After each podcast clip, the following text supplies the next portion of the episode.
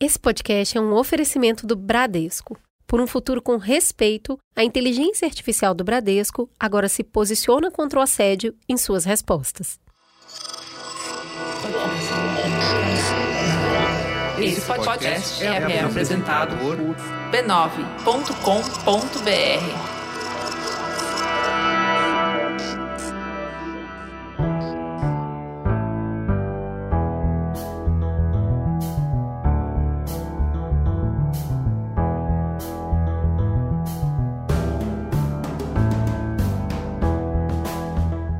Mamileiros e mamiletes, está no ar o nosso exercício semanal de respeito e empatia.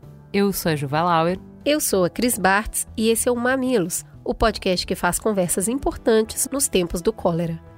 Pega firme na nossa mão e vem mergulhar com a gente no papo de hoje.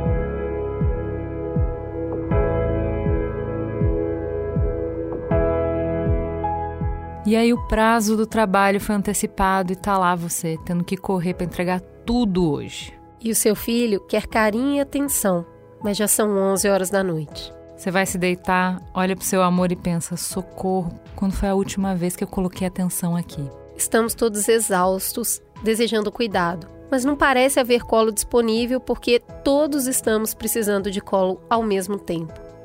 A sensação de desamparo laçou a nossa fragilidade. Diante desse cenário, a gente hoje pergunta: quem é que cuida de mim?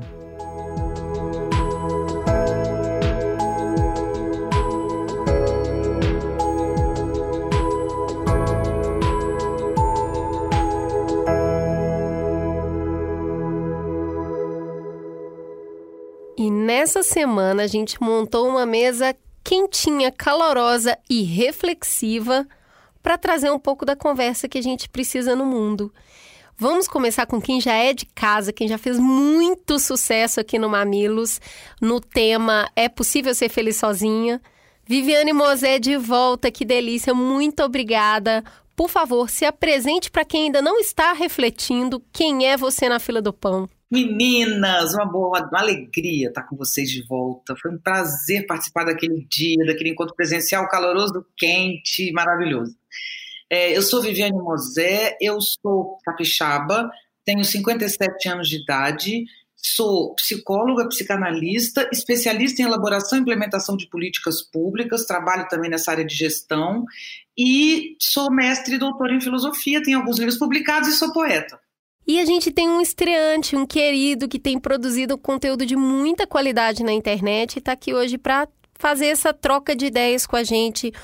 Por favor, Lucas, se apresente quem é você na fila do pão. Oi, pessoal. Muito obrigado pelo convite. Eu sou Lucas Lidke, sou gaúcho, sou psicanalista, comunicador, pesquisador com foco em análise de cultura e comportamento. Seja muito bem-vindo. Vamos mergulhar no nosso tema, mas antes a gente vai para um breve intervalo comercial e na volta, o primeiro bloco vai se debruçar sobre o que é afinal cuidar de si.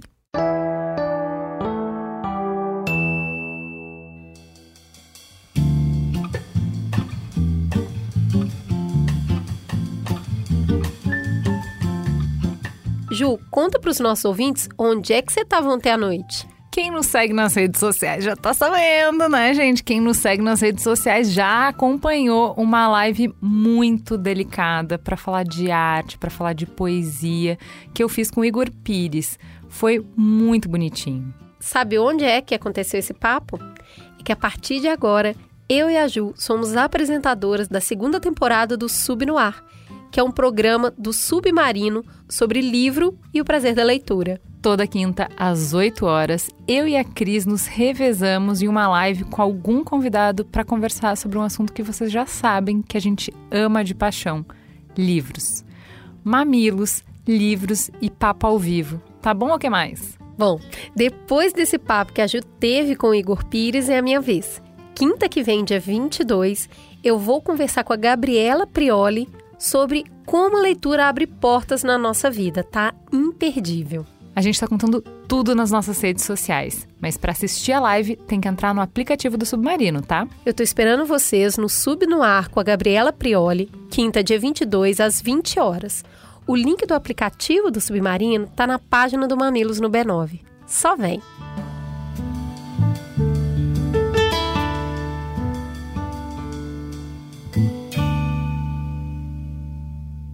Voltamos então. Vamos começar.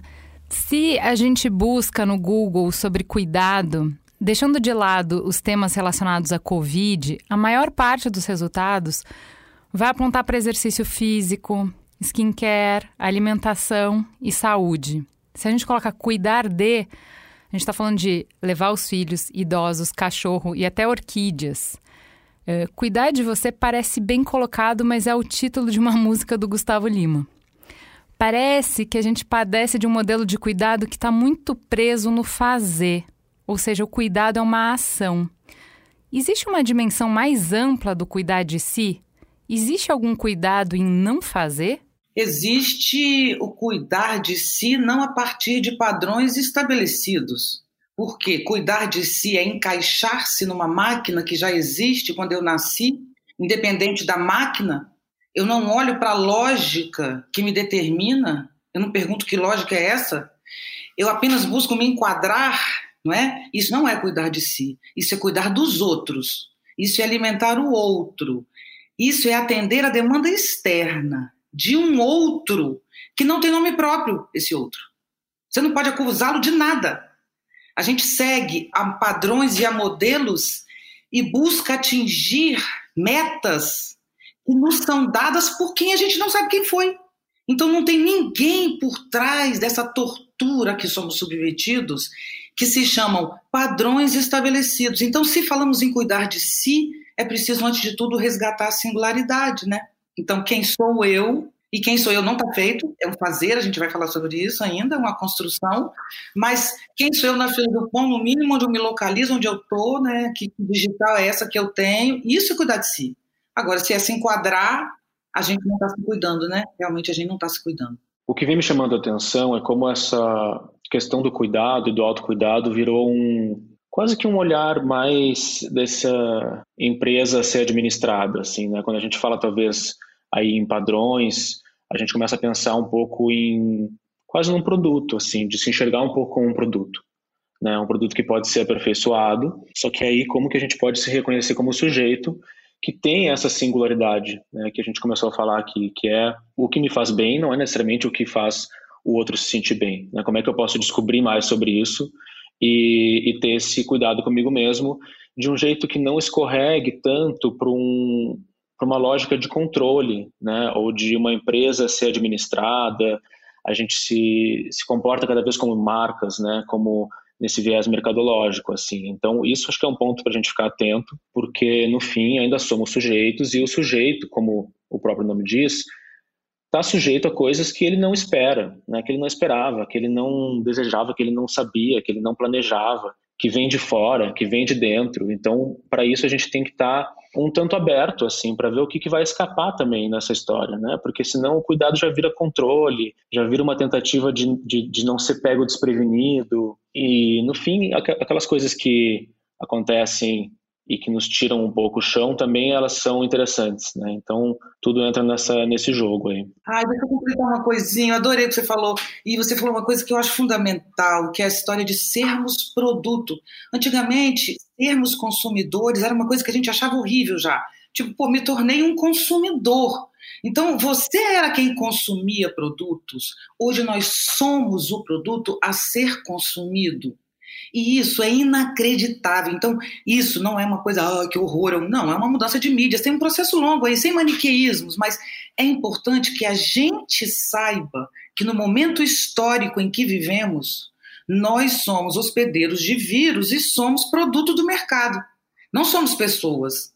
Nós temos que resgatar o nosso lugar de vida, de ação natural, de ação natural no sentido de de, de origem, de, de, de princípio de alguma coisa, e não apenas ser que são quatro máquinas. Por que será que a gente nasceu com digital e cada de nós é um? E a gente só quer se enquadrar. Então, esse jogo é o que tem que desabar nessa pandemia, e eu acho que ele já está desabando, né? Tá bom, a gente pegou aí todo esse momento delicado de afastamento do eu, né? Eu viro coisa, eu deixo eu e viro coisa. Vamos trazer isso um pouco para esse resgate que a gente começou a falar. Nietzsche, ele aborda o cuidado de si como uma questão ética. Já o filósofo francês Foucault complementa isso, ele fala do cuidar de si como um ato fundamental para dar forma à própria vida. Mas aí, adquirir esse conhecimento não é muito fácil, né? Saber minimamente o que, que a gente precisa para se sentir atendido nas, nas nossas necessidades, impor limites, o que, que proporciona prazer, o que, que traz angústia. Então a pergunta é: como é possível desenvolver uma pedagogia para aprender a dar conta de si? Isso que você acabou de falar é a vida, né? A gente veio para fazer isso aí. Eu vim ao mundo para fazer isso que você acabou de fazer. Só que eu quero pagar alguém para fazer para mim. Eu terceirizei a vida. O que você falou, eu adorei. Olha que lindo, eu amei o que você falou. Eu vim ao mundo para isso, meu filho também. Nós estamos sozinhos há dois, um ano e meio quase, né? Eu e ele. Então, não é isso que nós aprendemos todo dia. Que viver é isso. E isso é divertido, é bacana e é legal. Não. Eu quero viver o quê? Numa UTI? Eu já respondi isso para uma pessoa. Ah, não quero fazer nada. Então fique numa UTI uma gotinha. Então as pessoas não querem viver, não querem ter trabalho, não querem ter angústia, não querem criar, não querem sofrer. Mas quem não quer sofrer quer estar no mundo para quê, meu Deus? Então a vida é o lugar do acontecimento. Ou tem coragem para viver, ou para de encher a paciência dos outros. Porque quem não tem coragem para viver terceiriza a vida para o pai, para a mãe. Tem sempre um culpado. Né? Agora o Bolsonaro. O Bolsonaro é uma coisa que não dá para comentar. É uma vergonha internacional mas não é o Bolsonaro o único culpado do que estamos vivendo. Então, temos que ter consciência da mesquinharia de pessoa que nos tornamos, lerdos, preguiçosos, sem ação. Eu quero receber, eu quero ter dinheiro para comprar, para contratar profissionais que façam tudo por mim. Então, viver é o quê? Então, é isso que me incomoda profundamente no contemporâneo: excessiva reclamação da dor e do sofrimento e busca por saída fácil. Chegamos a Bolsonaro e a pandemia. Destruímos a natureza, política, chegamos onde chegamos. Você trouxe uma frase que eu vou bordar e botar num quadrinho, que é a vida é o lugar do acontecimento. Tá muito bom, uhum. já pode produzir a arte aí. O que, que é, afinal, acontecimento, Lucas? O que, que, é isso? O que, que ela quis dizer com a vida é o lugar do acontecimento que a minha terapeuta vive me falando? Ô, bonita, você tá querendo planejar, né? Você quer controlar. Ai, que fofa. O que, que é o acontecimento? Tem uma frase que diz: As pessoas acontecem para acontecimentos, do Dane Rudger. Acho que é muito boa nesse sentido, né? De que tem, tem algo aí que sai do nosso, nosso escopo de planejamento, assim, né? De, de tudo que a gente pode se cercar. Assim, é, de forma alguma é sobre a gente querer desvalorizar as ferramentas que a gente tem. Né? A gente tem cada vez mais ferramentas, é, conhecimento, técnicas, e isso é maravilhoso. E com isso a gente pode conseguir ir se munindo um pouco, se preparando, né, para enfrentar o dia a dia, enfrentar as adversidades. Mas assim, vão ter coisas que vão sair desse do nosso planejado desse escopo.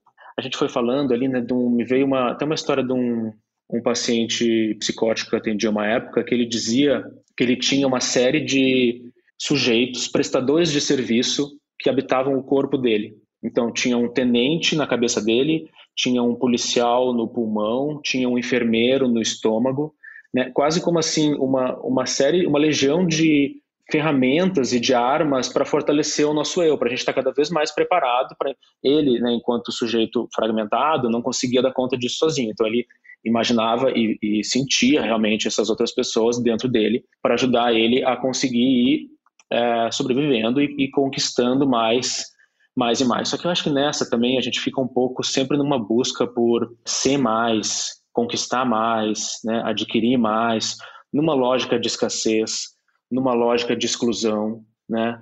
Como se não, assim não vai ter amor para todo mundo, não vai ter dinheiro para todo mundo. E nessa a gente começa a criar um eu também muito eu gosto dessa imagem que é um eu anabolizado, né? Eu acho que ela é muito contemporânea assim, um eu ideal anabolizado. E aí o autocuidado vira um grande fetiche, porque a gente já está também, né, já puxa para uma coisa mais da psicologia do ego, daquela coisa bem norte-americana, né, de que a gente sempre pode mais, a gente sempre, né, vamos aprender a hackear a vida, é, felicidade em cinco passos, ganhe mais tempo, ganhe mais seguidores, ganhe mais dinheiro, ganhe massa muscular. Né? Essa é a lógica neoliberal que a gente vive, que é a sua felicidade está na sua mão. Né? Essa é uma promessa muito perversa da cultura, assim, é uma mensagem motivacional que deixa a jornada pessoal também muito cansativa. Não é à toa que todo mundo está muito exausto, porque parece que tudo é a gente que tem que correr atrás e tem que conseguir fazer por conta própria, assim. Só que nisso a gente parece que exclui os acontecimentos. A pandemia é um bom caso desses, né? Tipo, é um grande acontecimento que e aí pegou todo mundo desse jeito. E agora o que a gente faz, né? Existem limitações, existem castrações do real que vem de fora e que vem de dentro. Então, assim, ninguém é super-herói. Ô, Lucas, você falou uma coisa que eu queria comentar, que é uma coisa do que o Nietzsche cita, você falou de, do seu paciente psicótico, eu estava aqui rindo, falando, sou eu, sou eu. Porque eu falo uma coisa legal que é assim: é, o meu, meu mestrado foi sobre a questão do sujeito em Nietzsche, e o doutorado sobre linguagem, né? Então, quando eu fiz mestrado, ele, uma das citações eh, legais diz assim: não vamos mais pensar o eu como unidade, mas como uma estrutura social de muitas almas. Alma para ele não é espírito, né? Está falando de, de eus assim variados. Uhum. E é, essa estruturação eu acho muito interessante para já que a gente está falando de autocuidado para quem está nos ouvindo, que o, o, paciente dele, ele tinha isso fragmentado, tanto que precisava de ajuda. Isso é um caso extremo, né? E não é ninguém quer chegar nesse ponto, porque isso é muito dolorido, não estou falando disso. Uhum. Mas nós podemos, que temos eus muito únicos e únicos vinculados a um padrão para ser atendido, talvez a gente pudesse, nesse momento de pandemia, dividir nosso eu em vários eus. E você pode nomeá-los, né? Eu tenho, por exemplo, uma menininha que parece que tem 15 anos de idade e que ela não pode aparecer certas horas, sabe? Não dá para ser tímida a essa altura. Então eu falo com ela, às vezes ela vem, eu falo, papá, não vem de menininha. Então você começa a lidar com, com as suas fragilidades e com as suas forças e acionar, não é? Então, eu acabei de me separar, por exemplo. Então, naquele momento dificílimo de pandemia, separação e tudo, eu chamei todas as minhas pessoas, uma a uma, e falei: venham todas comigo, estou precisando de todo mundo numa direção. Sim. Hum. Entende? Então, isso aí a gente precisa aprender. E isso é uma coisa que a gente, a análise nos ajuda muito. Lógico, eu estou falando isso, eu sou psicanalista e fui analisada há anos, então é fácil falar, não estou falando de uma coisa assim, né? Mas é uma dica que pode ajudar. Eu quero trazer uma outra história para a gente é, convidar as pessoas nesse mergulho interno nessa, nessa jornada que a gente vai precisar para desenvolver essa pedagogia para conviver com a gente mesmo. É, tem pouco tempo eu vi o filósofo e educador colombiano Bernardo Toro, ele contando uma história que ele esteve num congresso internacional de educação na Tailândia e ele foi visitar uma escola rural do país para crianças de 6 a 14 anos. E ele chegou lá, ele falou que os alunos ficavam todos no chão, sentados em posição de lótus, e ele assistiu uma aula inteira e a aula não teve nada. Os alunos ficavam calados, olhando para o professor, que ficava lá na frente sem falar nada. De vez em quando um dava uma cochiladinha e aí o corpo ia tombando, ele logo voltava e ficava ali naquele processo. Quando acabou a aula, ele falou: O que está acontecendo aqui? Isso é algum tipo de castigo? E aí o professor falou para ele: As crianças estão aprendendo o seu silêncio interior. Elas estão aprendendo a ficar com os seus próprios pensamentos para elas serem capazes de ouvir a voz interior, então poder definir qual que é o seu projeto de vida. E eles têm essas aulas durante seis anos. Diante dessa, dessa é, experiência que ele teve, eu queria trazer aqui duas perguntas. Primeiro, para você, Lucas. Qual é o caminho que a reflexão toma para ajudar no autoconhecimento? Como que isso acontece? O que dá para destacar aí é como está mais difícil fazer essas reflexões, né? fazer esses, esse momento de silêncio e essa história tão incrível que você contou. Né? É como se a gente estivesse sempre fugindo desse momento de lidar com o vazio, né? de lidar com o silêncio, de escutar o que, que a nossa cabeça tem para dizer. Né? Então, mesmo o autocuidado entra na lógica do tempo e da eficiência, né? que é não, se você está trabalhando demais, segue aqui uma lista de coisas que você tem que fazer para evitar o burnout. Né? E aí você tem uma lista de tarefas de autocuidado que vira um outro dever, que você fica mais frustrado ainda e exausto e sobrecarregado porque você não está conseguindo fazer o que você tem que fazer. E no fim, acho que a gente está conseguindo fazer momentos de reflexão que são meio empobrecidos, assim, porque tenho uma sensação até de que a gente cai muitas vezes no que a psicanálise chama, né, de pulsão de morte para essa hora do break, né, que é você ir, você vai rodar o TikTok, você vai para um scroll infinito, vai, você vai para um sono excessivo, que é um sono que vira uma fuga da vida, que vira uma coisa que é assim, eu não estou conseguindo lidar com esse tempo meio morto, que seria um tempo ocioso que poderia ser criativo ou, ou mesmo uh, e vira uma coisa contínua, vira uma coisa compulsiva, né? E até se sente culpado por isso, né? Eu acho que tem a Viviane pode me falar melhor aí do Bergson, né? Mas ele fala dessas vivências automáticas, né? Que é uma espécie de transe, porque ela, ela não cria nenhum, nenhuma modificação duradoura no psiquismo. Né? Você vai de nenhum lugar para lugar algum. Você só perde tempo. E perder tempo não é o problema. Né? O problema é a gente não, não conseguir preencher, a gente ter essa obrigação de preencher o tempo livre e ter que aproveitar o tempo livre. Né? Esse é o imperativo contemporâneo, que tudo tem que ser aproveitado ao máximo, inclusive o nosso tempo livre. Do ponto de vista psíquico, é como se o tempo livre ficasse, virasse um trabalho. Né? Descansar virou um trabalho também.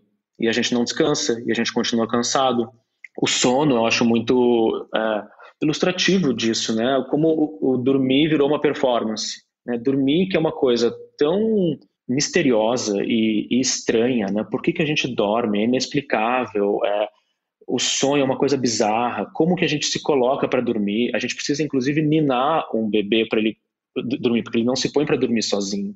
Né? É o ápice de perder o controle do pensar e do sentir.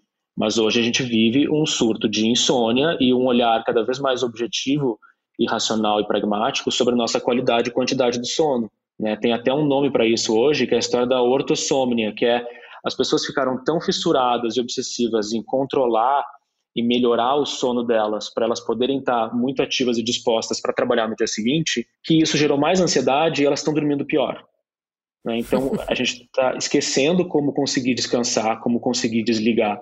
Né? Vem a história da higiene do sono, é ótimo. Tem as coisas que a gente tem que fazer para dormir melhor. A gente sabe, né? Fazer exercício, se alimentar bem, não ficar com o telefone, uma série de coisas. Mas ao mesmo tempo, é, tem uma parte ali que é sobre uma entrega, assim, que é um, olha, eu vou abandonar temporariamente o meu lugar na sociedade enquanto sujeito que produz e consome. Vou dar um tempo para isso, né? Porque senão eu não vou conseguir nem produzir mais, porque se eu não dormir, eu vou. É um, é um tipo de tortura, né? Não dormir. É, pra, só para não, só pra não distorcer o que você está falando, né? Que você não está falando, é, não está criticando nenhuma dessas práticas. É o que a gente vê bastante na análise, não é o que você faz, é por que você faz o que você faz. Qual é o Sim. significado que tem o que você faz? Porque uma pessoa Sim. que acorda cedo, que se alimenta bem e que. Duas pessoas que acordem cedo, se alimentem bem, é, e busquem ter uma higiene do sono, elas podem ter motivações completamente diferentes, leituras para essas práticas completamente diferentes, e aí os efeitos vão ser diferentes, né? Eu queria trazer a questão que você trouxe da meditação da escola do Bernardo Toro. Eu acho isso fundamental. Por quê? O que as crianças fazem ali é um aprendizado do tempo, é uma experimentação em relação ao tempo o Lucas citou Bergson. O Bergson se refere a uma, a uma duração que existe no tempo que nós não experimentamos. Quando eu comecei a fazer televisão e, e fazer há 10, 12 anos atrás e tinha que editar 15 anos, eu, a minha fala tinha que ser cortada em 30 segundos, 2 segundos, 1 segundo. Aí eu descobri o que era o segundo na televisão ou no, no áudio. E aí eu fui percebendo isso. Mas, na verdade, eu já tenho essa experiência pessoal. Então, assim, existe um tempo que você pode experienciá-lo no silêncio, na ausência de ocupação. Então, o que é a experiência que o professor está dando? É uma experiência de exaurir a informação exterior para que ele ouça um determinado tempo. Esse tempo vem no corpo como uma experiência de fluxo. Você começa a percebê-lo como fluxo. Isso produz uma angústia inacreditável, porque naquele momento você sente onde está Você sente a presença das coisas, você sabe o mole que você está dando com seu filho, com você mesmo. É a hora em que a vida baixa naquilo que ela é, não nos seus pensamentos, nos seus modelos. Então, a experiência do silêncio que o Bernardo Toro está falando é uma experiência de, de limpeza interna, de esvaziamento é a palavra certa. É uma experiência de esvaziamento para que a singularidade possa aparecer. Nós somos produto de uma coisa chamada, que eu chamo, que eu nomeio, de princípio de fragilidade.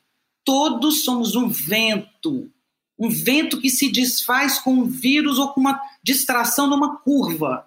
Tudo pode desfazer a sua trajetória porque você é vento, mas é um vento incrível, né? Porque nós somos incríveis humanos. Fazemos coisas belíssimas. Então é do ser mais inacreditavelmente afetuoso, amoroso, incrível, criativo para o ninguém. Isso vai de um dia para o outro. Num dia eu sou, me sinto a mais amada das pessoas e querida, e no outro dia ninguém, qualquer pessoa sente isso. Então, se fôssemos movidos pelo princípio de fragilidade, que é o que aparece no silêncio do corpo, nessa experiência que ele cita, seríamos mais modestos e respeitaríamos o entorno. O entorno são o próprio corpo, a casa, o outro, o planeta. Né? É isso que a gente está desrespeitando e chegando nesse inferno que chegamos. Mas eu adorei, você citou, adorei essa experiência belíssima. É, e, e eu fiquei muito apaixonada por ele descrevendo essa ideia, é, porque eram crianças, né? E aí você imagina, você coloca uma criança sentada para ela ficar com ela mesma. E eu imagino, é, e é, é a dificuldade que a gente tem muito hoje, de conseguir ouvir o que lá dentro a gente está dizendo para si no nosso corpo, na forma até que a gente se coloca uh, ah, para sentar, para se vestir, o quanto a gente bebe ou não de água, o quanto eu converso comigo. Então, eu queria que a gente falasse um pouquinho sobre isso. O que, que é essa pedagogia de eu cuidando de mim, nesse sentido de eu conhecer esse interior? Como que eu faço para poder conhecer essa pessoa que mora dentro de mim? Ninguém mora dentro de mim. Não tem uma pessoa que mora dentro de mim. Tem um fluxo. Eu sou, eu sou o acontecimento. Eu não tenho que viver o acontecimento. Eu tenho que me ter como um acontecimento. Só que eu não quero ser um acontecimento, como a gente tem falado, o Lucas tem falado muito isso. A gente quer ter controle. Então, o que é o eu? O eu é a coisa mais superficial e desnecessária de nós. Porque o eu, ele é a interface, literalmente, entre o que em mim é força, pulsão, intensidade, paixão, e o que o mundo me permite. Então eu tenho algo em mim que transborda. Eu então é uma loucura. Eu passei a vida tendo que lidar com isso. Estou falando sério, é uma coisa difícil mesmo, me dá problemas, porque eu sou muito intensa.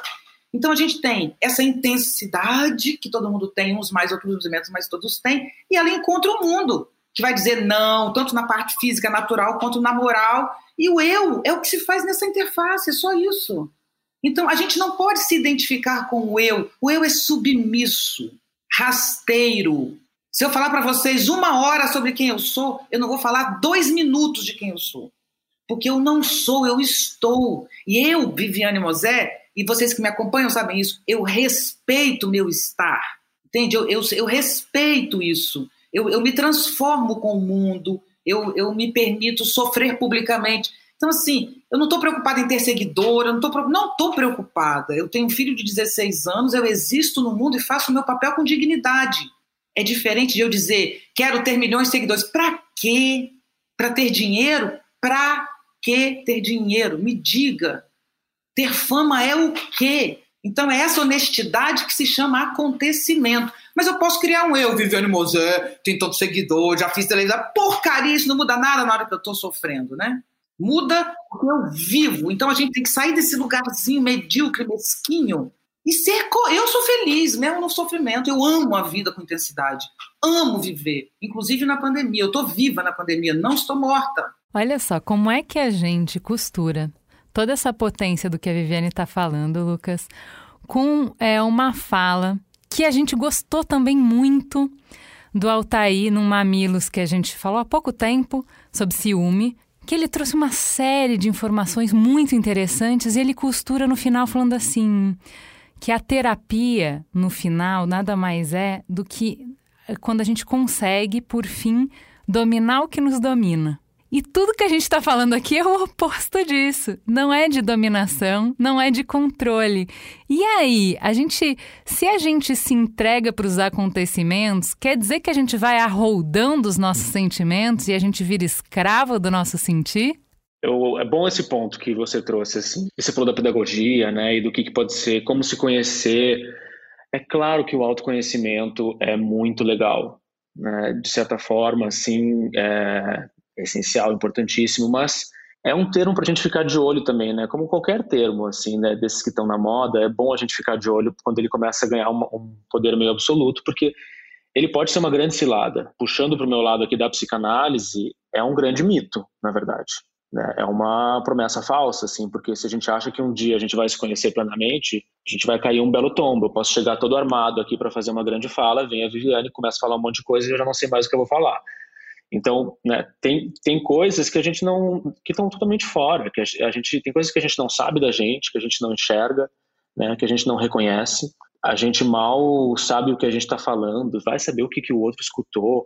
Então, tem muita coisa que pede que a gente saia desse lugar de eu sou isso, né, e, e vá um pouco mais para esse estar, que, que a Viviane estava falando muito bem, né, dessas pulsões, e que vão nos surpreender, e que vai ter um dia que a gente vai descobrir que, na verdade, o que me fazia muito bem era lutar boxe e eu nunca soube disso. Né? Como é que eu ia descobrir isso? Então tem uma parte que realmente é uma questão de, de tempo é, e não é uma tentativa. Eu acho que o autoconhecimento não é assim, vou esvaziar o meu inconsciente, porque isso não existe, né? Mas é não ignorar que existe coisas que estão ali dentro da gente e produzindo um efeito importante é, nos nossos bloqueios, no nosso sofrimento e que a gente tem que ficar de olho. A gente tem que ir observando isso, né? mas não necessariamente tomar posse, não dominar. Eu acho que esse domínio, essa ideia de domínio das pulsões é uma ideia do ego. É, o ego está aí fazendo um, um, bom trabalho, sofrendo muito, mas ele nunca vai ser o senhor da casa, né? porque existe o superego, existe as pulsões do isso, tem uma, uma mistura ali que é que compõe o sujeito. Então, se a gente fica só trabalhando no eu, no eu, no eu, no eu, e, e criar um eu forte, o sujeito fica enfraquecido né? O sujeito enfraquece. Então é, é um pouco criar esse esse balanço assim. E também se a gente fica falando só de eu, cadê o outro, né? Eu sei que isso é para o próximo bloco, mas e a alteridade? A gente vai ficar sozinho, muito bem sozinho? Não funciona, né? Se eu estou nesse estado do estar, esse estado que eu estou em constante conhecimento de quem eu sou naquele momento e diante daquilo que eu estou enfrentando, aquela vivência que eu estou experienciando como que eu consigo ter desenvolver autonomia ou autorregulação ou até é, autoestima? Se eu sou esse ser que está sempre flutuando e inclusive sofrendo diversas pressões de fora sobre quem eu devo ser, sobre o que é belo, como que eu consigo minimamente trabalhar essa leveza de me deixar no acontecimento, mas ao mesmo tempo conseguir me autorregular, conseguir gostar de mim mesmo? O problema está no ao mesmo tempo. Tudo é ao mesmo tempo. Nos ensinaram que o mundo, isso é um problema da lógica racional. É a razão que desaba hoje no mundo contemporâneo. A lógica racional não é a nossa capacidade de pensar. Nossa capacidade de pensar é natural, de guardar coisas, a gente tem um bom processador, tem memória, naturalmente. Então a gente pensa. Agora, a gente pensa a partir de um modelo estabelecido pelos gregos e que existe até hoje. É o modelo de que de um lado tem a verdade e do outro erro. De um lado eu tenho ordem e do outro é a desordem. Não! Você ser fluxo não quer dizer não ter ordem. Você ter ordem não quer dizer não ter fluxo. Não! As coisas existem juntas. Então, a verdadeira ordem, e eu trabalhei muito quando eu atendia como psicanalista com adolescentes na última época, né, nos últimos anos, como eu estava mais velha, eles vinham muito indicados pelos filhos de aluno, então, atendi muitos adolescentes. E, e a, a, o modo que a gente encontrava de fluir melhor era quando a gente deixava os meninos, adolescentes, não criança. Criança tem a ordem que os pais dão, natural. Adolescente está quebrando a ordem dos pais. Então, minha técnica com eles era deixá-los livres em sua desordem inicialmente. Aí nós construímos uma ordem com o incômodo que ele tinha do quarto sujo, da, de não saber a nota na hora da prova. Aí pagou o maior mico, tira nota baixa. Então não, ele não faz aquilo para os pais. Ele não tira nota para os pais. Ele não fuma maconha porque o pai não quer, não. Ou fuma para poder provocar. Isso tem a ver com a vida dele. Entende? Respeitar a vida dele. Então, a ordem, ela tem que ser criada para cada pessoa de um jeito próprio e a disciplina. Uhum. E essa ordem nascer da liberdade do erro. Os pais atualmente não deixam os filhos errarem, isso é uma tortura. Então eles impõem. Aí sabe o que acontece? Na primeira oportunidade, os filhos viram as costas dos pais e não voltam. A maioria dos pais perde os filhos na adolescência e nunca retorna. É uma relação burocrática, entende? Porque você impõe ao seu filho uma coisa que você aprendeu e acha lindo. Então, a relação entre as polaridades, ela existe, numa, ela existe na sociedade em rede. Numa sociedade piramidal não tinha isso. Então, nós vivemos uma sociedade em que os opostos se chocam o tempo inteiro, a Terra é plana. Né? Então, a gente convive com, com a pandemia, que é mentira para algumas pessoas. Hoje, tudo se encontra, e é isso que vai ter que se reordenar melhor, porque isso é caos hoje. Então, qual é o caminho da nova ordem? Que a ordem seja livre. Ordem não é para oprimir, é para abrir. Então, ela tem que ser porosa como uma membrana a membrana corporal, que é a base celular de um corpo, ela é semipermeável. Ela não é impermeável e nem permeável. Ela faz trocas que a sua sensibilidade determina. Sensibilidade de quem? De cada um. No seu silêncio aprendido na aula que o Toro assistiu. Então, cada pessoa tem que descobrir o seu lugar. E esse lugar envolve, antes de tudo, ordem, disciplina, mas quando eu estou na ordem para um lugar que é singular é diferente de quando eu estou na ordem para atender o modelo do mercado, de não ter celulite, de não ter ruga. Eu danço sozinha em casa, as músicas que eu escolho. Então eu encontrei o meu modo de fazer. Nunca perdi a noção do meu corpo, sabe? Então é isso que a gente tem que aprender. Eu faço a minha ginástica e ela funciona esse, maravilhosamente bem para mim. Já que você está falando disso, que eu nunca perdi a noção do meu corpo, tem um, um lance que é muito curioso, né? Que eh, a gente está muito obcecado quando a gente fala de cuidar no comer, sentindo o sabor do alimento, em beber água, em estar presente. E aí, assim, coisas que teoricamente, se você perguntar para uma criança, isso é meio que o óbvio.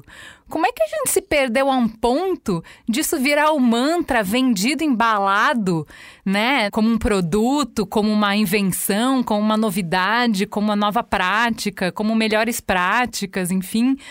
Onde que a gente se perdeu no caminho que isso virou uma conversa necessária e desta maneira que está sendo proposta? A vida perdeu valor.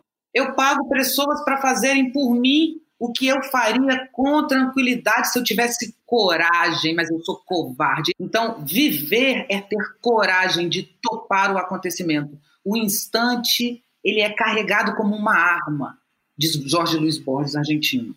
Então, todo instante é uma arma carregada, pode disparar para te matar, pode matar alguém, pode ser apenas o gatilho do novo amor que acontece na sua vida, e você achou que isso não fosse mais acontecer, certo? A vida é inédita. Eu amo o acontecimento, é não saber, é entrar no dia, desde o dia começa e a cada situação que eu vivo, sabendo que a grandeza do inédito é que me alimenta, do que pode acontecer, ao invés de chegar com a cabeça pronta, impondo ao instante o que ele é. Então, o que falta para nós todos chama-se coragem. Coragem. A vida é feita para pessoas fortes e corajosas. Tornem os seus filhos corajosos e fortes, e não pessoas medrosas que querem se enquadrar no modelo pré-estabelecido de mundo. O mundo está desabando em nossa cabeça. Não há mundo para se enquadrar, há um mundo para ser criado. Você tem coragem de vir comigo? Porque eu estou criando mundos novos. Por isso eu aceitei essa entrevista, por isso eu estou aqui. Eu estou chamando para o mundo novo. Agora, as pessoas querem se enquadrar, então vão. Né? Agora, eu garanto a vocês: existe vida, alegria, paixão, tesão em cada momento da vida, mesmo na dor. É possível viver bem. A dor não é oposta à vida. A dor é parte necessária. Pergunte a dor o que ela quer te dizer quando ela chega. Ela sempre traz um recado. Se você ouve, ela vai embora. Mas ninguém quer ouvir nada que é comprar, pagar, comprar, pagar. Isso não é vida, entendeu? Nós não podemos nos reduzir a um consumo, nem a ser produto, nem a ser consumidor. Eu tenho direito a existir, a existência. E existir é mais do que nascer. Não é estar tá vivo existir, é estar tá vivo tendo consciência do seu lugar no mundo. E o seu lugar é ser um ser grandioso, cada vez melhor do que você. Para você e para a honra de existir, que a gente perdeu. A honra de pisar na terra, a honra de respirar. É isso que tem que ser resgatado. A honra de olhar meu filho acordando de manhã, a honra de eu ter ele. Não é se ele tudo o que eu gostaria ou se ele chegou na hora.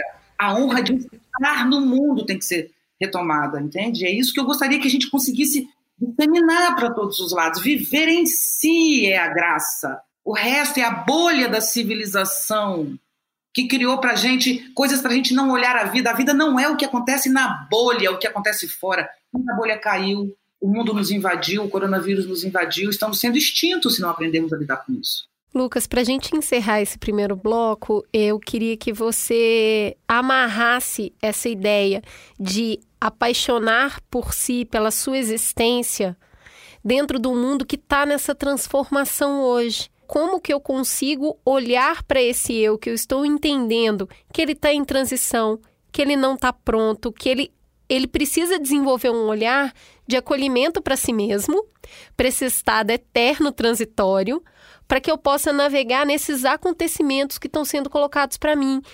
Entendendo que isso é cuidar de si, como que eu posso olhar para mim com mais afeto? Tem algo aí sobre isso que a Viviane traz muito, assim, dos modelos e dos padrões, né, de a gente conseguir se desapegar de algumas coisas, do que dá, né? Tudo não dá porque a gente vai ter que continuar em sociedade, operando de um jeito meio maluco como a gente anda operando, então isso faz parte, mas tem uma parte aí da, da singularidade, eu acho, que, que vem por essa busca de, de rituais mesmo, né? que sejam muito pessoais, muito intransferíveis e que exigem prática, né? que exigem frequência, exigem constância, não é algo que a gente vai conseguir resolver nesse formato medicalizado, né, de sintoma e resposta, comprei, curou, né, aquilo que os psiquiatras falam de o, o sedativo que tira com a mão, né? Que ele é tão bom que ele não é bom, porque você não está trabalhando direito o que você está sofrendo, né? Então, eu acho que buscar esses esses processos que são muito pessoais de autocuidado, que podem ser exercícios de subjetivação, né? Exercícios onde a gente consiga a partir de objetos da cultura, inclusive, né? Que pode ir do Big Brother até o filme coreano, tudo bem, né? Tá tudo valendo, assim, desde que, claro, que algumas coisas exigem mais da gente, né? E outros é meio fritura. A gente tem que dar uma balanceada na dieta da informação cultural aí, né, para não, mas sem radicalismos, né? Eu acho que tem gostos e todo mundo pode encontrar o que o que te faz de alguma forma refletir e elaborar sobre como o mundo está te afetando, né? Isso é uma forma de olhar para dentro. Isso é uma forma de também se conhecer de alguma forma um pouco mais ou perceber como você está naquele instante. Acredito que escrever também é uma ferramenta muito poderosa. Escrever qualquer coisa, né, desde que não seja comentário de ódio na internet, está valendo muito bem. Né? Eu acho que são perceber um pouco quais são essas isso que você falou, né, do de como parece que até o marketing foi para esse lugar meio regredido de reaprenda a sentir como se a gente estivesse meio dessensibilizado né? Então, acho que voltar para o corpo nessa hora para conseguir se escutar, para perceber como esses acontecimentos estão nos afetando e ter a coragem, né, que se falou tanto aqui, de falar sobre isso e se escutar sobre isso que seja falar sozinho, né? que seja escrever, que seja fazer uma terapia, algum tipo de milhões de terapias que existem. Né? Então, eu acho que nisso a gente consegue ficar um pouco, não, não totalmente preparado, porque coisas inesperadas vão acontecer e que bom que vão acontecer, mas talvez um pouco mais consciente, né? É, autoconsciente, puxando o, podcast da nossa amiga Regina lá. Acho que esse é um bom caminho, né? Muito bem, a gente falou um pouco sobre cuidar de si, mas a gente não está sozinho no mundo, não é mesmo, companheiros? Então a gente tem o cuidar do outro e cuidar desse mundo todo. É um pouco sobre isso que a gente vai falar no segundo bloco, não sai daí.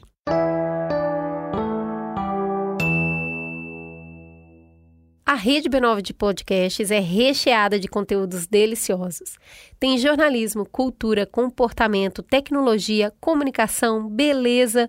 São mais de 20 shows para todas as idades e todos os gostos. E se tava faltando uma cobertura especial do mundo dos games, agora não tá mais.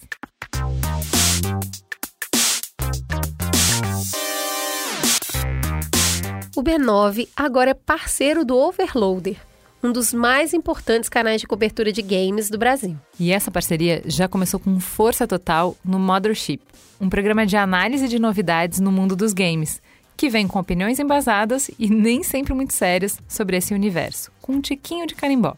Toda semana, o Caio Teixeira, o Henrique Sampaio e o Heitor de Paola trazem tudo o que você precisa saber para estar por dentro de um dos universos mais importantes do mundo digital. É um papo delicioso para se divertir.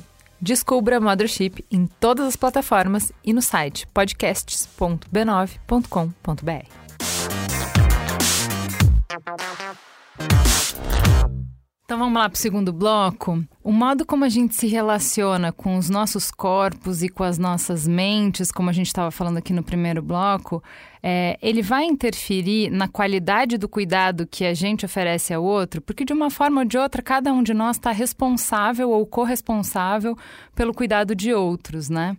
Como que o cuidado comigo interfere no meu cuidado com os outros, com quem me cerca?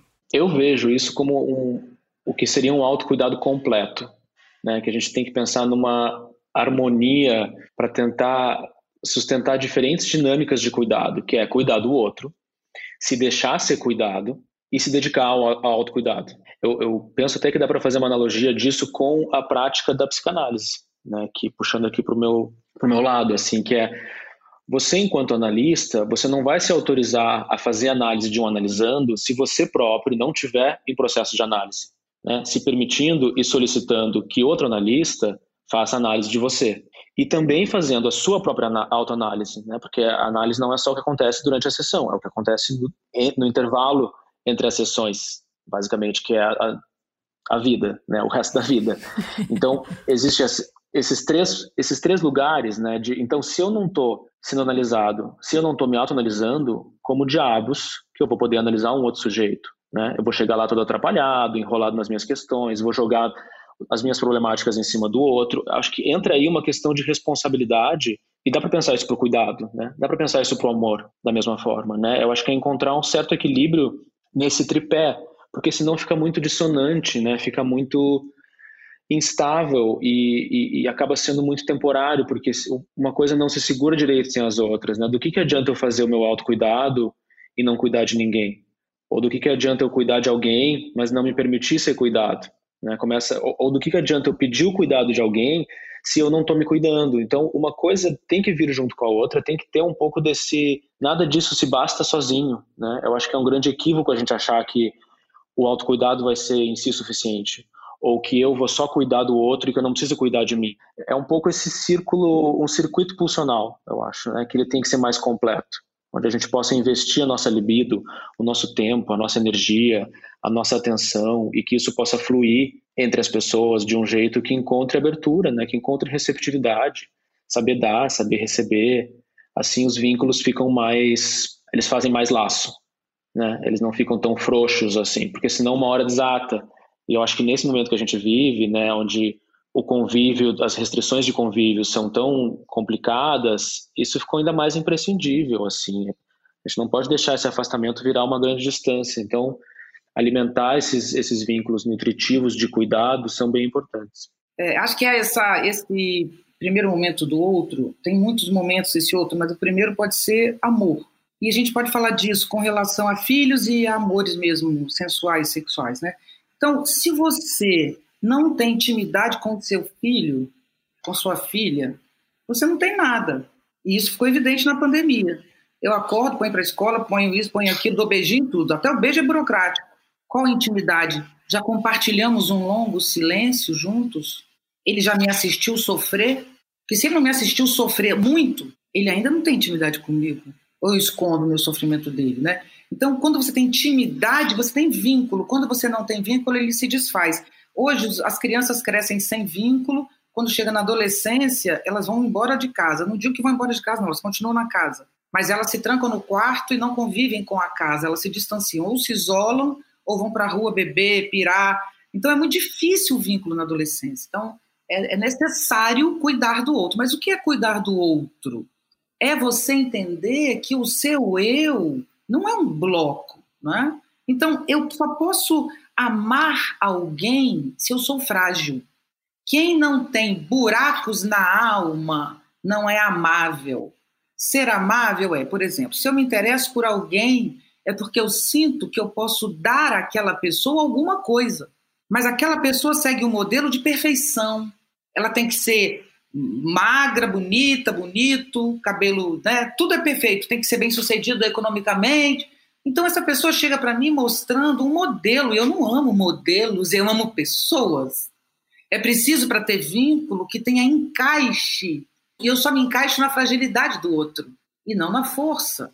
Então, essa falta de fragilidade nos faz não amar os filhos e nem os amores. Meu pai morreu, meu filho tinha 12 anos mais ou menos, e eu sofri muito, muito, muito, muito com a morte do meu pai, muito, muito, muito, meu ídolo, né? Morreu, tinha que morrer naquela hora, estava doente, mas quando ele morreu eu fiquei muito mal, eu voltei a sofrer coisas de infância, fiquei muito mal.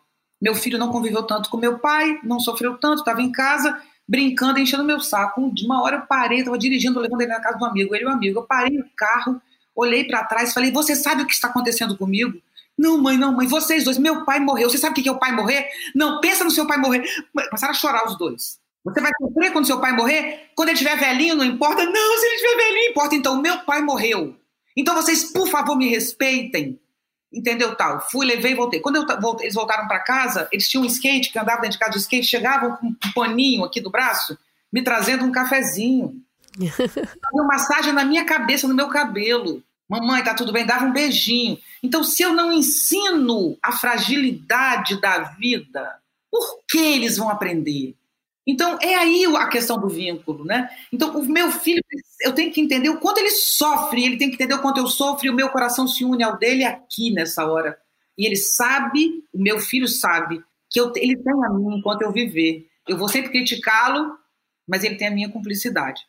O afeto se perdeu porque nós não temos fragilidade. O princípio de fragilidade é que nos faz ter também um vínculo coletivo. Porque se eu sei que eu sou ninguém, eu sei que um olhar salva a minha vida. No dia que meu pai morreu no enterro, uma pessoa olhava para mim, me abraçava, não sabia nem quem era. Eu abraçava aquela pessoa porque eu precisava daquele abraço. Eu precisava daquele abraço. Não sabia nem quem era. Entende? E aí eu tenho esse respeito pelo mundo, porque eu sou tão frágil que eu preciso do mundo, eu preciso da Lagoa Rodrigo de Freitas, do Parque do Flamengo, do Aterro. Então eu preciso cuidar do Rio de Janeiro. Por mim, eu preciso cuidar do Rio de Janeiro, porque eu sou frágil. Eu preciso que as pessoas não tenham fome, senão eu não consigo viver bem. Eu preciso que as pessoas não morram por falta de respirador, porque às vezes eu fico o dia inteiro na cama chorando e não consigo à noite fazer uma live que meu olho não abre. De tanto que eu chorei naquele dia, pelas pessoas que estão morrendo. Então, me importam as pessoas porque eu sou ninguém. Agora, se eu sou grande demais, poderosa, não tem mais ninguém no mundo. O princípio que tem que gerir a nova ordem é o princípio de fragilidade. Eu sou pequena, vocês também estamos juntos nessa. Tudo isso que a Viviane jogou aqui, Lucas, fala muito sobre a gente também receber. E você também trouxe isso. E muitas vezes a gente está ali no processo se cuidando, cuidando do outro, mas tem essa dificuldade de receber o cuidado, de aceitar o cuidado, porque tem duas questões aí. O primeiro é eu reconhecer essa fragilidade, eu preciso desse cuidado. E tem também uma prática que virou muito comum na nossa cultura, que é eu não quero incomodar, eu não quero dar trabalho. Como que a gente precisa rever esse lugar do pedir ajuda e receber o cuidado? Eu costumo enxergar que receber o cuidado que tem algo muito uh, digno né, no, no dar cuidado. Tem algo muito notável, assim, e de forma alguma a gente deve desmerecer isso.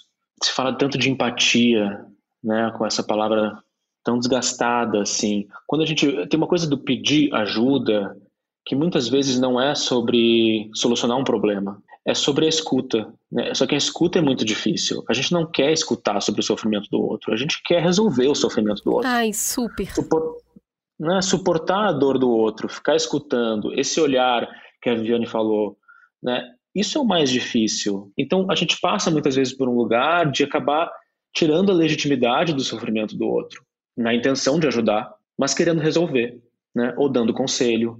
E aí é quando a empatia começa a esbarrar nesse lugar que eu gosto de pensar quase como uma, um, um fenômeno cultural assim de empatismo, ou como uma doença de uma empatose, uma empatite, que é um mal causado por um excesso de suposta empatia. Só que, assim, a empatia é um exercício muito legal, mas é um exercício imaginário, é um exercício impossível. O filho da Viviane fez um exercício de empatia naquela hora, de imaginar como seria perder o pai, mas ele não sabe exatamente como é, como foi para ela perder o pai dela naquele momento. Né? Ninguém sabe o que o outro sente. E você dizer, eu sei o que você está sentindo, de alguma forma é calar o sujeito que está sentindo. Né? A gente pode escutar, a gente pode imaginar, investir no apoio, fazer um corre, se esforçar para tentar de várias formas dar algum, algum tipo de colo e acolhimento. Mas só essa escuta já é muito, só que a gente está tá muito difícil de se escutar, assim, tá muito difícil de ter essa pausa para fazer essa escuta e já não jogar as nossas dicas, as nossas recomendações, o que a gente viu no Instagram sobre isso, não, né? O podcast que eu escutei, não, não isso está tá resolvido, eu vou te mandar um podcast aqui, você já, já resolveu essa história. E não dá tempo de outra pessoa, né? Manda o link e desliga. Manda o link. Apaga, vai lá, vira aí. Isso acaba sendo um descuido, né? Por mais que a intenção seja muito de fazer o outro se sentir melhor, talvez não seja isso que ele esteja precisando, né? Como criar essa intimidade aí de, olha, eu tenho um, um buraco aqui, um vazio, uma dor, e você vai testemunhar isso, eu vou te mostrar agora. É, isso não é fácil, isso realmente cria um vínculo que é muito forte, assim. Mas olha só, a gente passou mais de meia hora falando como a gente sabe pouco sobre o que é cuidar da gente. Que dirá cuidar do outro? A gente aprende em algum lugar é, como cuidar do outro ou que a gente deve cuidar do outro, isso é inato, isso é instintivo, isso é adquirido, isso é ensinado. Como que é ensinado? Se é instintivo, da onde vem? Vem de um lugar bom? Vem numa forma boa? E aí? E tem limite? Ó, oh, aqui já ultrapassou, não é mais cuidado, virou outra coisa. É porque a gente não tem eu e o outro, entendeu? Não tem muito isso. Isso é muito social. A gente está falando muito da bolha, né? Isso é a bolha. Então, assim, tem eu, né? E o outro. Eu, o mundo. Não, nós somos atravessamentos, tudo é um grande atravessamento. O mundo somos nós, não tem assim, ninguém cuida do mundo e ninguém guia o mundo. Guiava antigamente, quando você tinha Hitler, Mussolini, Napoleão, né? Ali, ainda naquele momento, de um jeito muito forçado, porque é um modelo de gestão autoritário, hum, você vai levando os processos como se fossem grandes estados. Mas não é exatamente isso que acontece. Quem guia as coisas, adoro ver isso na internet, acho super ingênuo alguém dizer assim: isso é o capitalismo. Quem é capitalismo? O que, que é capitalismo? Não tem capitalismo, quer dizer, tem capitalismo, mas não é uma pessoa, não é uma entidade. E esse capitalismo acontece de formas muito diferentes em muitos lugares, enfim. É uma grande máquina complexa. E o que é mais fácil a gente entender nesse momento é que Sim, tem lideranças, e esse é um bom momento para essas lideranças surgirem, por isso que eu estou trabalhando tanto com educação, com os valores que eu disse aqui para vocês, porque quero que os professores tentem empurrar esses meninos na direção da liderança, porque criar um mundo novo, não é? A gente está precisando empurrar numa, da inovação do mundo, mas nós todos estamos acoplados ao mundo pela nossa ação diária. É a nossa ação diária que muda o mundo. E a liderança ela tem que coordenar essas mudanças diárias, dando para isso fluxos, canaletas que vão chegar às políticas públicas, né? que vão mudar os modelos de gestão público e privado. Isso vai acontecer não é porque alguém bondoso apareceu e quer ajudar o mundo, não. É que, por exemplo, a pandemia é um acontecimento do mundo que implica em muita coisa. Então, para a gente conseguir continuar no mundo sem pandemia, a gente vai ter que diminuir o desgaste ambiental. Não tem saída vai ter que comer menos. Não tem jeito de tanto desperdício de alimento. A gente come, come, come para depois fazer dieta, dieta, dieta e gastar dinheiro para perder o peso que comeu. Só que plantar gasta a natureza. Comendo menos, a gente vai ter outra relação. Então, a gente tem uma coisa no mundo, tem milhões de coisas que vão se mudar com a pandemia. Nós estamos sendo invadidos por vírus, somos hospedeiros de vírus. Então, não é bondade que faz mudar o mundo, é a necessidade essa rede de acontecimentos uhum. está ligada. Então, se você quer ajudar o mundo, esteja vivo, acordado, atuante. Respeite a vida. Respeite o processo que te antecede e que vai permanecer quando você morrer. Isso chama-se vida, é mais complexo do que você imagina. É grandioso, é sagrado respeite com coragem, determinação. E o mundo somos nós, nós somos o mundo. Você muda, muda à medida em que vive. É uma mudança que vai sendo soma da nossa angústia nas casas, com os filhos e amores da nossa vida ou com a nossa solidão nessa pandemia. Nós estamos sendo transformados por dentro. Só saberemos quem somos daqui a cinco, seis, oito anos. É engraçado esse lance que você falou do que o cuidado não é uma questão de bondade, é de necessidade. Porque quando a gente entra nessa questão de como aprender a cuidar do outro, se isso é algo que a gente, né, que é instintivo, da onde que isso vem, o ser humano é um sujeito para ser cuidado. Né? E isso não é uma questão de bondade, isso é uma questão. É, precisa existir um cuidador para um bebê se tornar um sujeito.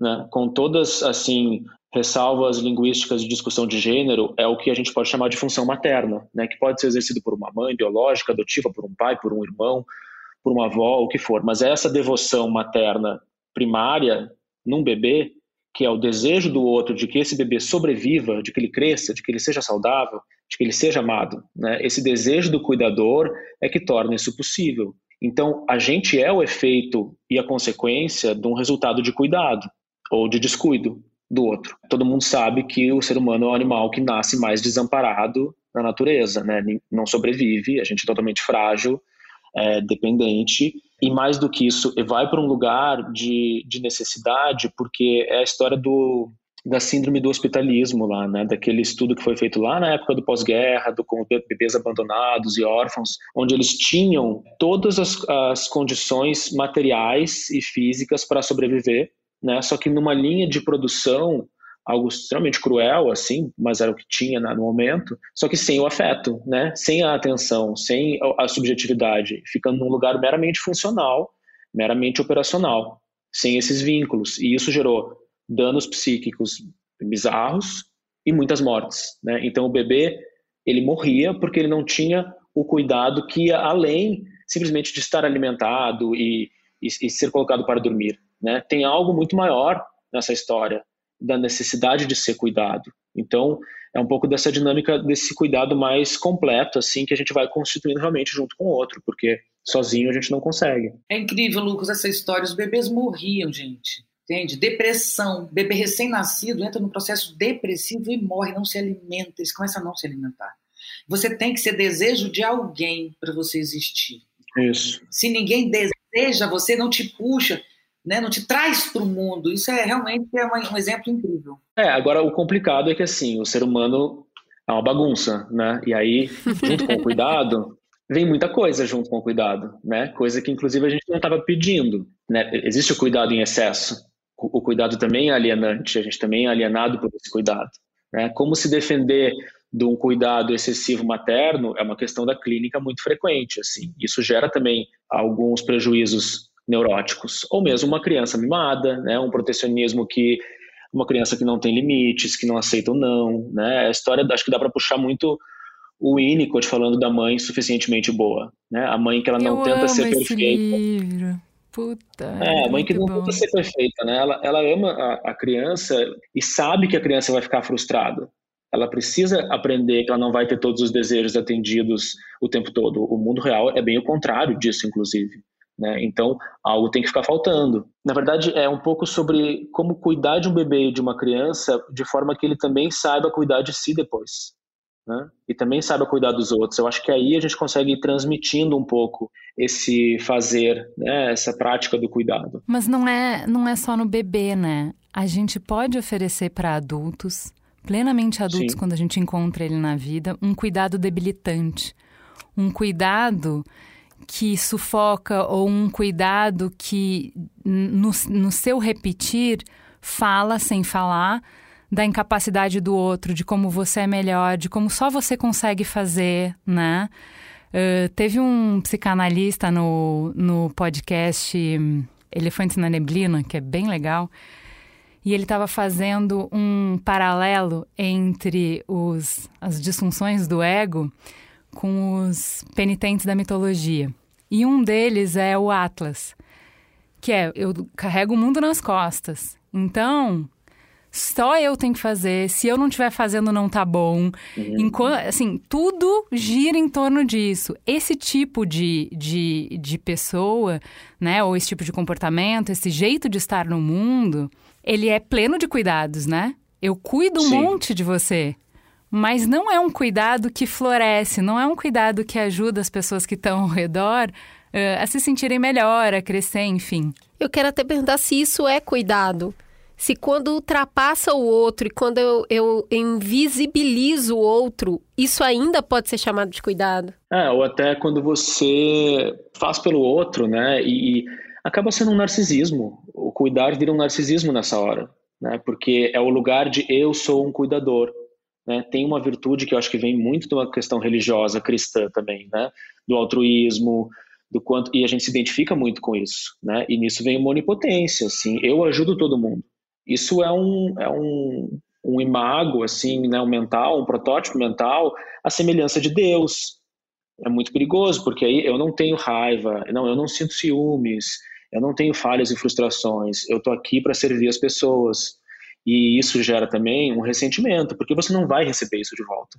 Né? E aí vem o ninguém cuida de mim. Né? Você cria a expectativa de ser cuidado de volta e acaba criando uma cilada para você mesmo, assim, porque a medida do amor é aquela história, a medida do amor é o amor sem medida, né? Como é que você vai querer comparar o quanto você dá para um e o quanto você recebe, ficar fazendo essas comparações o tempo todo?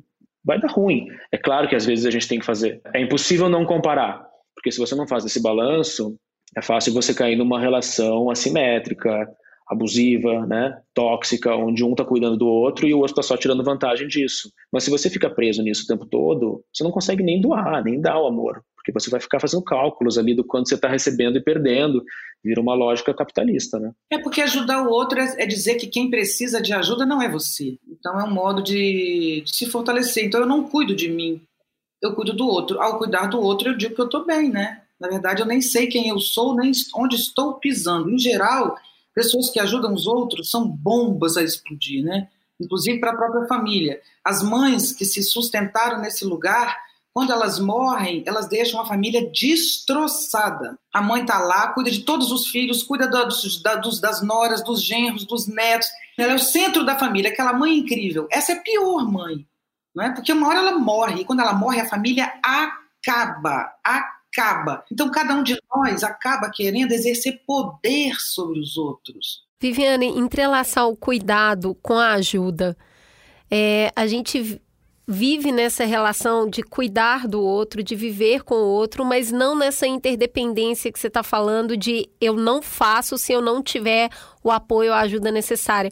Como é que eu caso essas duas coisas para ter uma sociedade mais corajosa, que pode agir junto? É porque isso não tem solução, as coisas não têm solução. Nem no médico, nem no psicanalista, nem no filósofo, não tem. Então tem que lidar com uma coisa chamada entubar.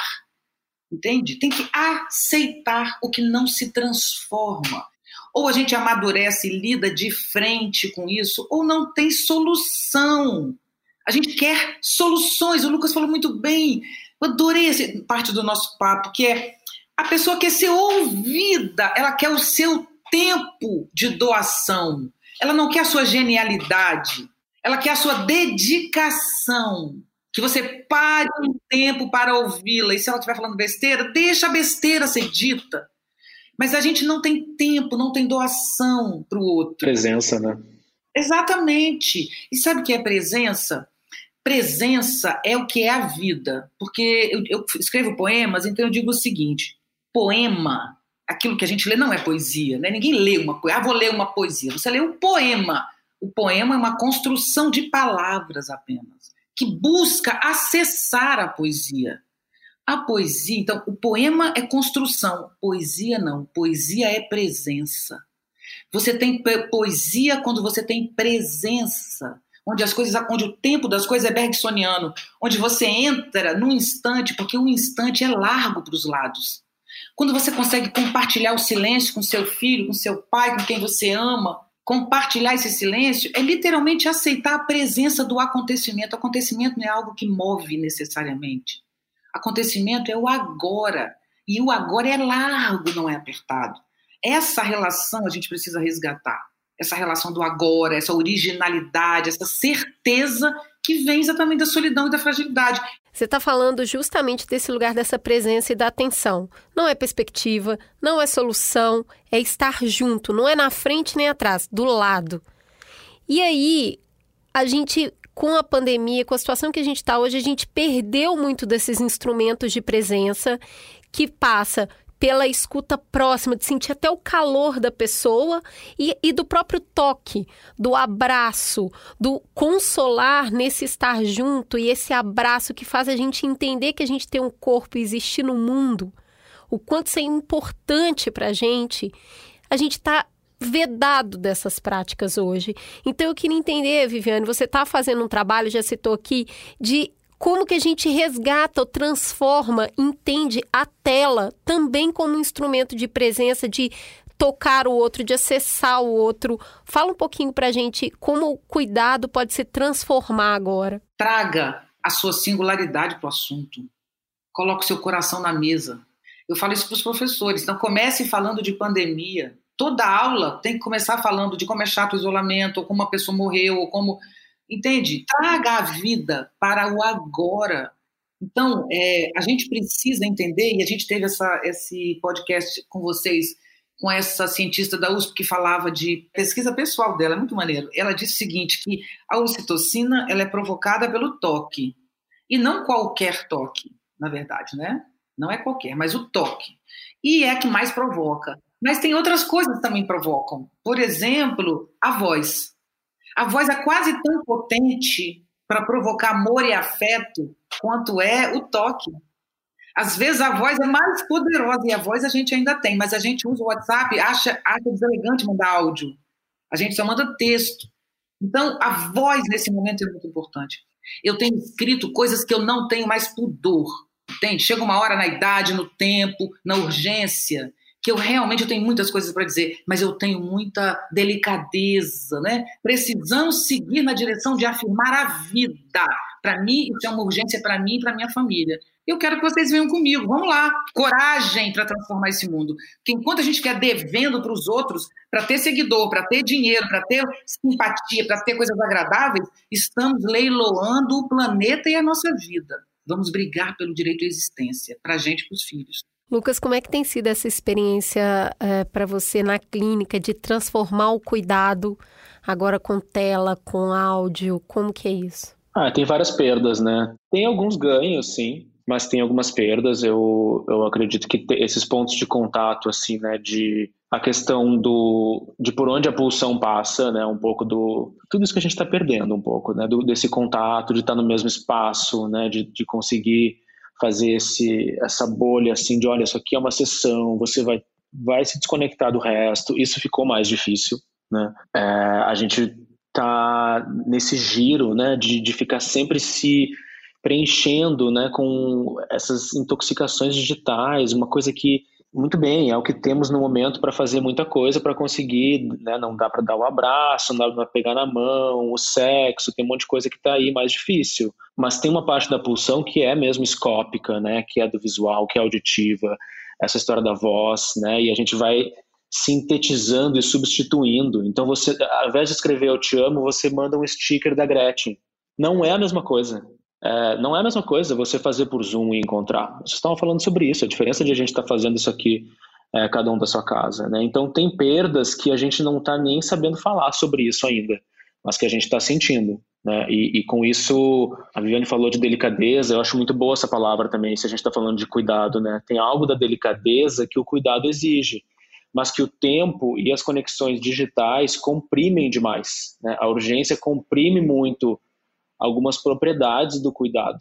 Né? E a delicadeza entra um pouco nesse lugar, assim, porque senão fica tudo muito raso, super, né, superficial, muito efêmero. Essa discussão não é nova, assim. A gente fala sobre isso há muito tempo, né? De como as relações digitais não podem substituir outros tipos de vínculos, assim. Mas no momento a gente tem que ver o quanto que dá para é o que dá para fazer. De, né, em muitos aspectos assim profissionais e de relacionamento então tem uma suplência aí que a gente está fazendo que é relativamente razoável, mas ela não é, é, o suficiente, né? É o virtual. O virtual é, é o que tem potência para ser, mas não é a coisa em si. Ou seja, você está remetendo a Viviane, a gente aceita o que não se transforma. O, o cuidado é. virtual é a gente aceitando o que não se transforma.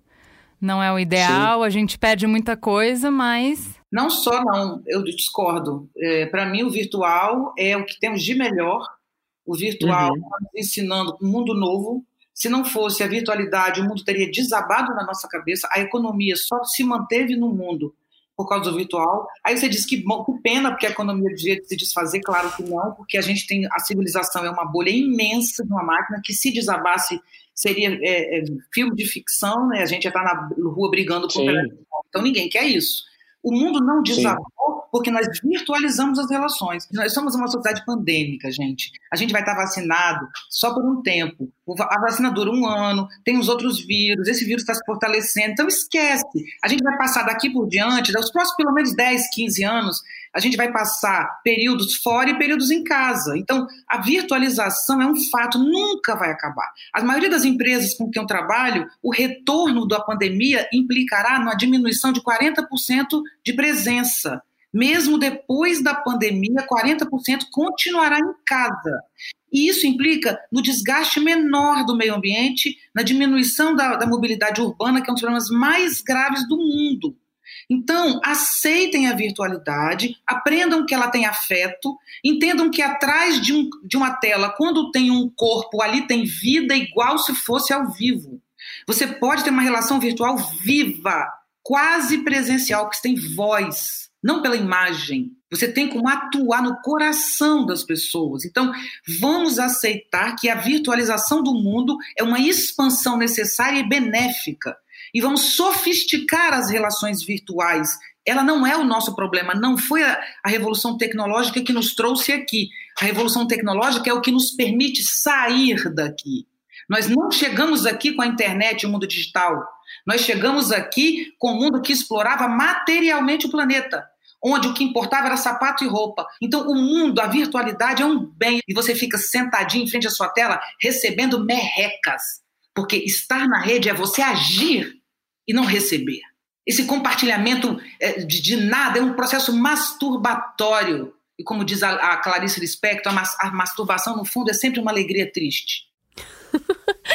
para a gente encerrar, para a gente amarrar, é, a gente está num momento de fragilidade social muito grande no Brasil.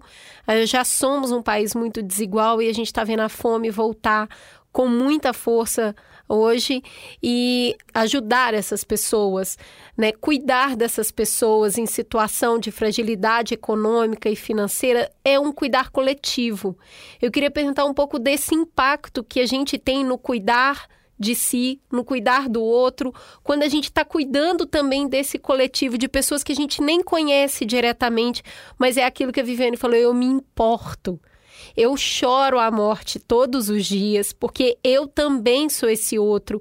Qual é a importância e qual é o bem-estar, como a gente está cuidando de si, quando a gente também está cuidando desse outro coletivo e se engajando com essas pessoas? Oh, eu falo só minha resposta com uma frase só. É que quando você realmente se importa com a dor do outro, você não está mais sozinho.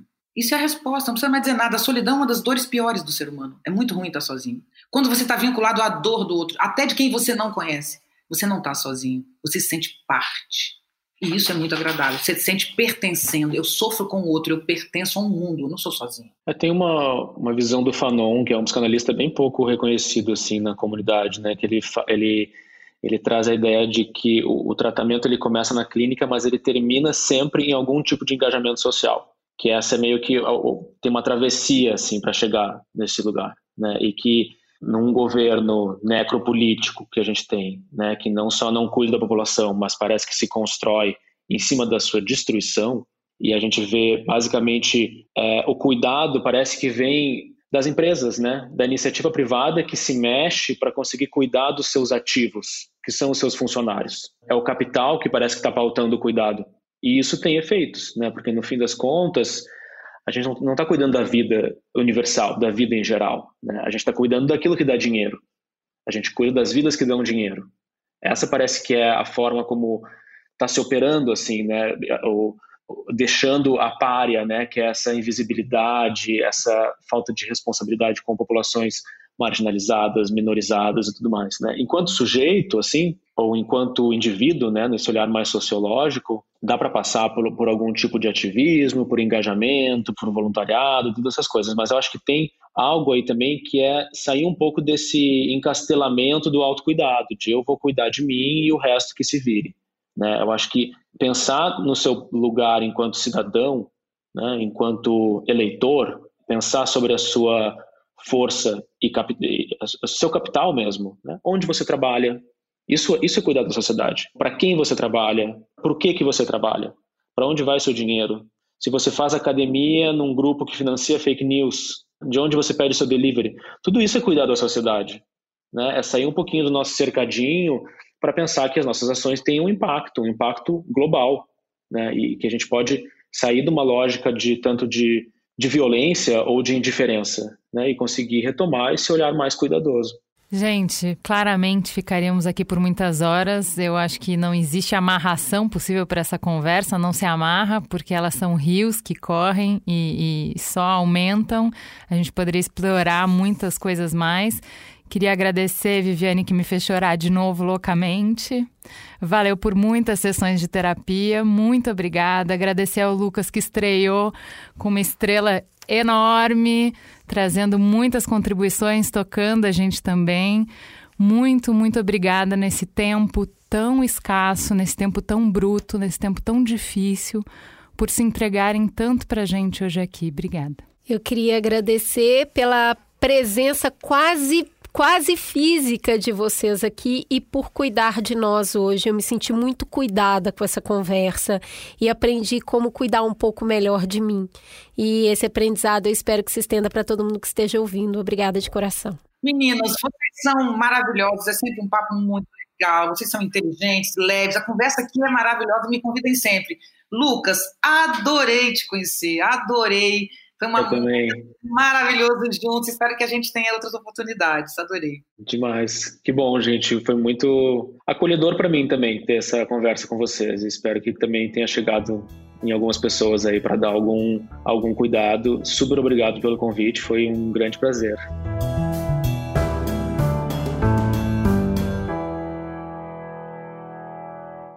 Cris do céu, que que foi isso, cara? Que acontecimento foi esse? Juliana, eu, eu, é muito difícil fingir costume, né? A gente ficou aqui fazendo o quê? Anotando frases pra gente comer uma frase e tomar um café. Vamos dividir um pouco disso com as pessoas? Aqui, eu não vou compartilhar na generosidade, não. Não fiquem esperando isso de mim. Eu vou compartilhar esperando que algum ouvinte crie uma arte dessas frases, borde isso, mande para a gente. Sabe assim, vocês são tão incríveis, vocês têm tantos talentos. Alguma coisa de sair desse tanto de frase maravilhosa que eu quero ver na minha parede, numa camiseta, em tudo. É uma coleção completa só desse programa. Vamos lá. A primeira que já vrá. A vida é o lugar do acontecimento, hein? Durma com essa. As pessoas acontecem para os acontecimentos. O instante é carregado como uma arma. A vida é inédita e a gente precisa ter coragem. Quando o eu está anabolizado, o autocuidado é fetiche. Somos vento, somos frágeis e nessa fragilidade fazemos todas as coisas. Somos esplêndidos. O cuidado existe no balanço entre o cuidado com o outro, o autocuidado e se permitir ser cuidado. Quem não tem buracos na alma não é amável. Para construir vínculo é preciso de encaixe, e a gente só se encaixa na fragilidade das pessoas. Quem sofre não quer a sua genialidade, quer o seu tempo, a sua presença. Há que se aceitar o que não se transforma. A ordem tem que ser criada para cada pessoa de um jeito próprio. A ordem tem que significar liberdade. O caminho da nova ordem é que ela seja livre, que tenha a forma de uma membrana, que seja semipermeável, que faça as trocas que a sua sensibilidade permitir. Não há um mundo para se enquadrar, o mundo está derretendo. Há um mundo para ser criado. A honra de estar no mundo precisa ser resgatada. Respeite o processo que já existia antes de você e que existirá depois que você se for. Isso se chama vida. A voz é quase tão potente para despertar emoções quanto o toque. A solidão é uma das maiores dores do ser humano. No momento em que você se importa com a dor do outro, você não está mais sozinho. Você pertence ao mundo. Você faz parte da humanidade. Quantos presentes, hein, Cris? Quanta reflexão, quanto mergulho interno para sair tão mais gentil consigo, para ser gentil com o outro para ser gentil com o mundo. Olha, estou muito inspirada, só tenho que agradecer a honra de estar viva e aqui para participar de uma conversa dessa. Temos um programa? Temos um programa, fica gostosa a sensação de um lindo Mamilos no ar. Até semana que vem.